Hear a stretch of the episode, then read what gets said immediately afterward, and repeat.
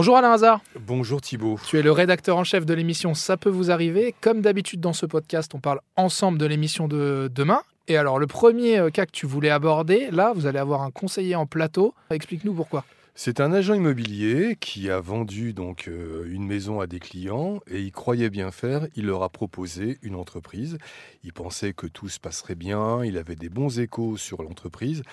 Sauf que pour la rénovation de leur maison, le couple, euh, qui a réglé quand même plus de 25 000 euros, tombe sur euh, quelqu'un qui travaille très très mal. Euh, par rapport au devis, il y a beaucoup de choses qui n'ont pas été faites. Il y a des malfaçons. Ou mal faites en tout cas.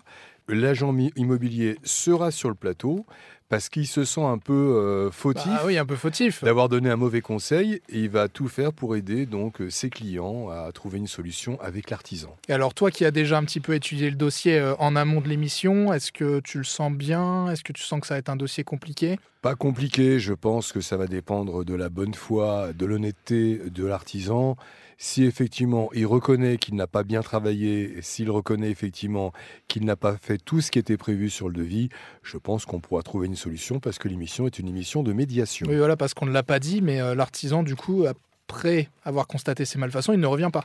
Ah, il revient, il revient pas, il reste sur ses positions, il pense qu'il a bien travaillé, ce qui n'est pas le cas.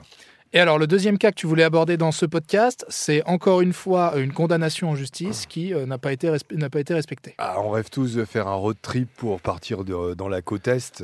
C'était le cas de Grégory. Il rêvait de découvrir la côte Est des États-Unis. Il verse à une agence de, de voyage 3500 euros. Manque de peau, ça arrive souvent. Il est euh, victime de ce qu'on appelle un surbooking, c'est-à-dire qu'il y a beaucoup plus de passagers dans l'avion que ce qui est prévu. C'est ce que font les compagnies par prévention pour pas avoir des avions vides. Malheureusement, ça tombe sur lui. Il est victime de surbooking. Depuis, il demande le remboursement. Il a même fait condamner l'agence de voyage. On lui doit 3500 euros. Il n'a pas pris l'avion, évidemment. Il avait payé pour ce road trip et donc il attend d'être remboursé.